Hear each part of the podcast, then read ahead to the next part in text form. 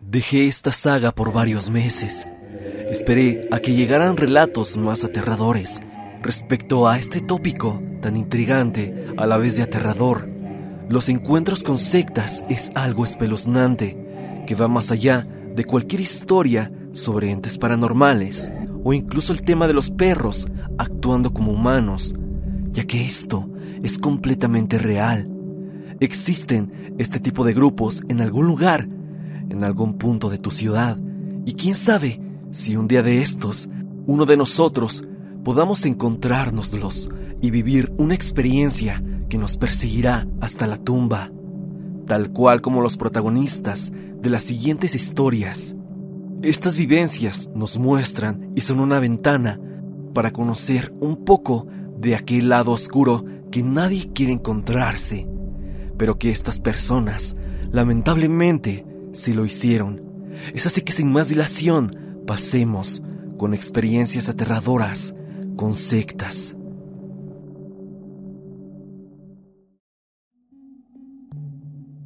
Esto me sucedió a principios de mayo, aproximadamente hace cuatro años, en el 2018. Te pido por favor no reveles mi identidad, esto podría comprometerme. La verdad es que no me atreví a contar esto, me sucedió cuando tenía 19 años, pero siento que no soy la única persona que ha vivido algo así. Yo había conseguido trabajo cerca del centro y con mis compañeros de trabajo hice una muy buena amistad tanto así que cada fin de semana salíamos a comer o por unas cervezas. Cierto sábado salimos temprano del trabajo y nos fuimos por unos tragos. Casi siempre íbamos a la zona de insurgentes en un bar muy conocido, ahí en la zona rosa, un bar de ambiente LGBT. Empecé a tomar con mis amigos ronda tras ronda hasta que se hizo de noche. El bar se estaba llenando de gente y el ambiente era muy bueno. En ese rato entró un tipo el cual era sumamente atractivo. Llamaba mucho la atención. La mayoría quedamos perplejos cuando lo vimos llegar. Yo seguía con mis amigos tomando y bailando, hasta que de pronto fui a la barra a pedir más cerveza y esa persona me abordó. Me preguntó cómo me llamaba y cosas así. Incluso me invitó un trago. Fue muy amable y atento. La mayoría de los demás chicos se nos quedaban viendo y obvio, eso me gustaba. Estuve un buen rato conversando con este hombre, el cual me invitaba a una fiesta cerca de ahí, por la colonia Roma, para que la siguiéramos. A lo cual yo por influjos del alcohol accedí. Fui a la mesa con mis amigos, me despedí de ellos. No querían dejarme ir, pero yo necio me fui. Salimos del antro, fuimos a su auto, subimos al coche y empezó a besarme. En el trayecto a la dichosa fiesta, yo empecé a sentirme mareado empecé a sentirme mal, a lo cual él dijo que pronto íbamos a llegar, que no me preocupara. Perdí la noción del tiempo. Después de cierto rato, desperté tirado, con una ropa distinta a la que llevaba. Parecía ropa medieval. Estaba tirado en el pasto de un jardín de una casa muy grande y antigua, como de los años 50. Yo aún me sentía mal, con un dolor de cabeza mareos y la vista borrosa. Empecé a llamar a este chico por su nombre, pero no me respondía. Entonces vi la casa oscura. Esa casa parecía atrapada en el tiempo. Entré en ella, caminaba entre los pasillos y lo único que alumbraba eran unos candelabros con velas, las cuales parecía que lloraban al quemarse. A lo lejos empecé a escuchar unos rezos muy raros. Era como si fueran en otro idioma, como latín supongo yo. No sabía de dónde provenían. Caminé hasta la parte superior, donde había una sala y un pasillo que daba a una entresala. Había unas escaleras que daban a un desnivel, como si fuera un sótano, y en ese desnivel había una enorme cortina negra de terciopelo que cubría una puerta de cedro antigua. De ahí provenían los rezos. En ese momento me dio curiosidad de ver qué pasaba ahí dentro porque la puerta estaba entreabierta. Fui a acercarme lentamente para ver qué sucedía. Entonces escuché la voz de un hombre, el cual me dijo, Yo aterrado, me iba a echar a correr, pero atrás ya había dos hombres, con unas máscaras muy extrañas. Me tomaron por los brazos y me metieron a ese lugar. Me sentía débil, tenía mucho miedo, tenía ganas de gritar, pero no podía. Al abrir la puerta fue una extraña sensación, ya que entré a un cuarto muy grande, donde al final del muro había un tipo de altar en el que se percibía una escultura llamativa, pero alrededor del cuarto se veían unas sombras muy aterradoras. Parecían animales. Aquellos hombres se acercaban a aquel altar y en el piso había gente hincada con la cabeza en el piso. Aquellas sombras que se veían eran unos carneros que estaban sentados en unas sillas antiguas con ornamentos. Parecía que balbuceaban. Me acerqué a aquel muro donde estaba el altar y vi una escultura llamativa. Era un joven muy hermoso, con una apariencia angelical. Pero lo más extraño era que estaba totalmente desnudo, abrazando un cocodrilo. Entonces escuché varias voces de hombres y mujeres, entre ellas la del hombre que me había abordado en el antro. Me dijo bienvenido, no tengas miedo, no va a pasar nada. Aquel hombre me abrazó y sentí todo el sudor de su cuerpo. Después escuché la voz de una mujer grande, de edad, que decía, Te estábamos esperando, diciendo mi nombre. Entonces aquella gran puerta de cedro se abrió y entraron cuatro mujeres con vestidos blancos. Las dos primeras chicas llevaban bandejas, una con una cabeza de toro y la otra de león. Las de atrás dejaban pétalos a su paso, como si fuera una especie de boda. Llegaron y se postraron ante el altar, colocaron las charolas en cada costado, empezaron a sonar muchas campanas, junto a cánticos con unas voces muy gruesas y agudas. Eran los cantos como en latín. Mientras cantaban las flamas de las velas empezaron a aumentar, y fue entonces cuando prendieron las luces. Cuando apenas mi vista se adaptaba a la oscuridad, fue un abrir y cerrar de ojos que me di cuenta que estaba dentro de un salón muy lujoso, pero antiguo y elegante. Era un cuarto blanco con detalles de oro y plata. La gente que permanecía hincada estaba sin ropa. Aquel joven que me recibió y me abrazó me ofreció una copa llena de vino. Yo estaba como aturdido y no reaccionaba bien. Al darme la vuelta, vi a detalle aquella escultura a la que le rendían tributo y adoración. La que te digo que era un chico. Aquí te vuelvo a afirmar que parecía una persona disecada, porque se veía como una persona real. Era un joven hermoso con una mirada penetrante, con un cuerpo musculoso y sobre sus brazos sostenía o abrazaba un cocodrilo bastante grande que también parecía disecado. Entonces los cantos empezaron a aumentar más y más. Aquellas mujeres que entraron con las charolas empezaron a girar alrededor de todas las demás personas. Entraron unos hombres vestidos como soldados romanos. Toda la gente eran de facciones muy finas. Parecía que no eran de aquí. También pude reconocer a dos personajes del medio del entretenimiento, pero traían unos antifaces que cubrían sus rostros. El calor de las velas y el calor de todos aquellos que estaban sin ropa provocaban que aquel salón pareciera un horno. Llegaron más hombres y mujeres atractivos y se acercaban ofreciendo frutas, quesos, panes y vinos. En los costados del salón había cuatro músicos varones, vestidos de manera muy ostentosa, con ornamentos. Tocaban unos instrumentos muy extraños, pero la música era hermosa. Volvieron a sonar las campanas. En medio del cuarto había un sillón muy extraño, que era como circular. Ahí se proclamó una grande orgía entre hombres y mujeres, mujeres y hombres, hombres con hombres, mujeres con mujeres. Todo estaba lleno de demasiados lujos, excesos y excentricidades. Grandes banquetes, joyas en el piso, y vi que los que estaban en el tumulto se pasaban una copa muy bonita que resaltaba sobre todas las demás.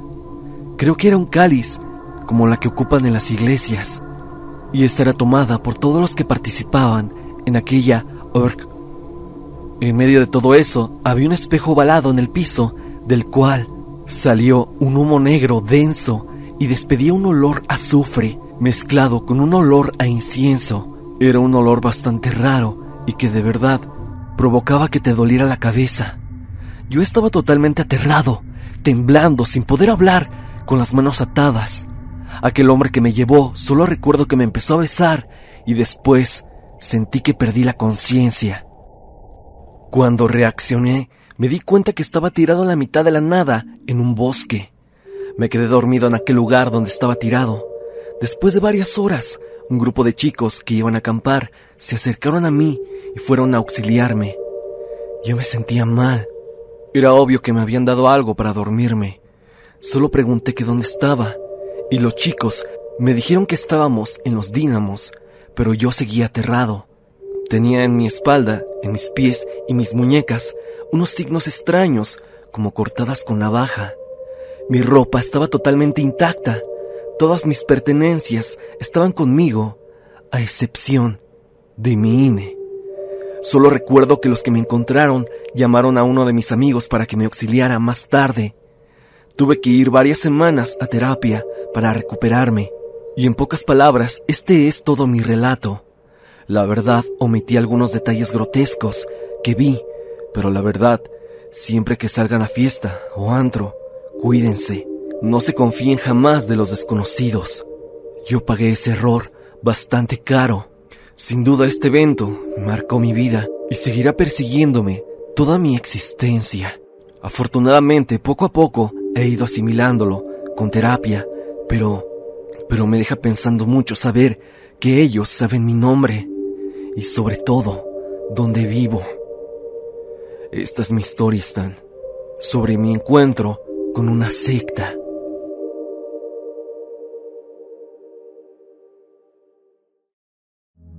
Esta historia fue compartida por una colega del ámbito de YouTube llamada Maronza, y es que a ella le contaron una historia que vivió su abuelo una experiencia de verdad inquietante, sucedida en una de las épocas más turbulentas de México, y que claro, tiene que ver con sectas. Ella nos cuenta lo siguiente. Esta historia le pasó a mi abuelo materno cuando tenía unos 20 años aproximadamente. Sucedió en el año 1968. En ese momento se mudaron de casa hacia las inmediaciones de San Ángel aproximadamente. Los integrantes de su familia eran sus papás, dos hermanos y él, siendo el más grande de ellos. Me cuenta que estaba ansioso por entrar a la universidad, más exactamente a la UNAM, para terminar la carrera y tener un buen trabajo, y sobre todo ayudar a sus padres, ya que ellos pagaban renta y había veces que no les alcanzaba el dinero para todos los gastos. Habían pasado pocos meses de que se presenció los terribles eventos en la Plaza de las Tres Culturas en Tlatelolco. Pero algo que cuenta es que desde antes ya veía militares fuera de su casa, policías y demás infiltrados. El ambiente era muy tenso por aquellas semanas. Se respiraba, según mi abuelo, un aire muy tenso y se presentía que algo fuerte iba a pasar. Esto repito, dicho por su misma voz. Él estuvo el 2 de octubre en la Plaza de las Tres Culturas, pero afortunadamente pudo escapar rápidamente, ya que no estaba tan cerca del centro de la plaza. Después de que vio que cayó la bengala del helicóptero, antes de que empezaran a disparar desde los edificios de la unidad Tlatelolco, él logró marcharse junto con otros jóvenes. Pero lamentablemente amigos suyos y maestros fallecieron. Por el temor a sus padres, le dijeron que no fuera a la escuela y también porque no sabían hasta cuándo iban a reanudar las clases, ya que todos tenían el miedo de que fuera a pasar de nuevo. No se sabe si esto derivó a lo que contempló semanas después, y es que en sus ratos, cuando no iba a la escuela, se la pasaba encerrado en su casa. Él sabía que las manifestaciones seguían por parte de los estudiantes, y sus amigos iban a buscarlo para que fuera con ellos a protestar, pero él estaba sumamente asustado y con justa razón, vale decirlo. Solo les dijo que sus padres no lo dejaban ir, y también porque sabía que si se iba, sus papás lo regañarían. Pasaban los días y él siempre veía las noticias para saber qué sucedía con los estudiantes y con su escuela. Una noche quería tomar un poco de aire fresco. Sin salir de su casa, simplemente subió a la azotea para distraerse de todo lo que estaba pasando. Dice que el ambiente se sentía extraño, raro, cuando, de pronto, observó a su alrededor y vio hacia el patio de unos vecinos una fogata con un círculo rojo. La escena era real, según cuenta el abuelo. Él conocía a la familia, se llevaba muy bien con un muchacho, el cual pertenecía a esta, y era de su edad, e iba con él a la universidad. Mi abuelo pensó por un momento que los policías habían entrado a su casa, ya que él era uno de los que siempre estaba presentes en las protestas. Se le hizo extraño al abuelo y se quedó en la azotea para ver qué pasaba. Sin embargo, se arrepiente de haberlo hecho.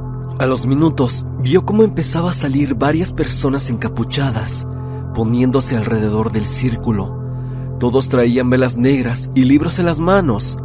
Parecían Biblias, pero no veían exactamente qué eran. Él por intriga de qué iban a hacer, se quedó a observar el acto. Las personas abrieron una especie de libro y empezaron a rezar, pero mi abuelo me dijo que no entendía lo que decían. Parecía otro idioma. Como las personas estaban agachadas y por el gorro no alcanzaba a ver sus rostros. Él suponía que eran miembros de la misma familia. De repente vio como de la nada las llamas del fuego se elevaron. Parecía como si le hubieran echado gasolina o algo flamable. A la par de que el fuego se elevó, ellos alzaron sus manos hacia arriba junto con su mirada. Fue ahí cuando vio que era su amigo junto con sus hermanos y sus padres. Las demás personas no las conocía, nunca las había visto.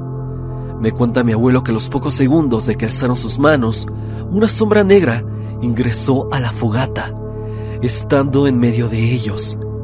Él aterrado por lo que veía, se hizo poco a poco hacia atrás, con el fin de no hacer ruido y que no lo vieran. Pero fue en vano, ya que pisó una rama de árbol que daba hacia su casa. Esto bastó para que su amigo se diera cuenta de su presencia, y es que todos los encapuchados voltearon hacia su casa. Lo observaban fijamente. Él como pudo se bajó rápido, metiendo hacia su casa, agitado. Su mamá le preguntó qué hacía ahí arriba, que era demasiado peligroso exponerse, y también le preguntaban que por qué estaba tan agitado. Él solo dijo que quería tomar un poco de aire fresco, que no pasaba nada, que lo había espantado un gato que pasó corriendo, mintiendo claro para que no lo regañaran. Se metió a su cuarto, asustado y pensando lo que observó. Pasaron horas para que por fin pudiera conciliar el sueño. A la mañana siguiente, su amigo, el que estaba con la aparente secta, lo fue a buscar. Su mamá abrió y le dijo que pasara. Era un amigo de confianza para la familia. Pasó a su cuarto.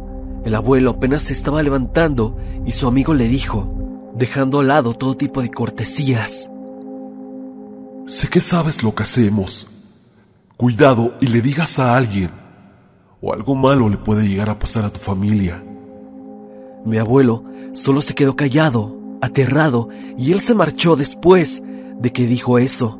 Desde esa vez ya no lo saludó ni le habló, por miedo a represalias. Jamás le dijo nada a nadie.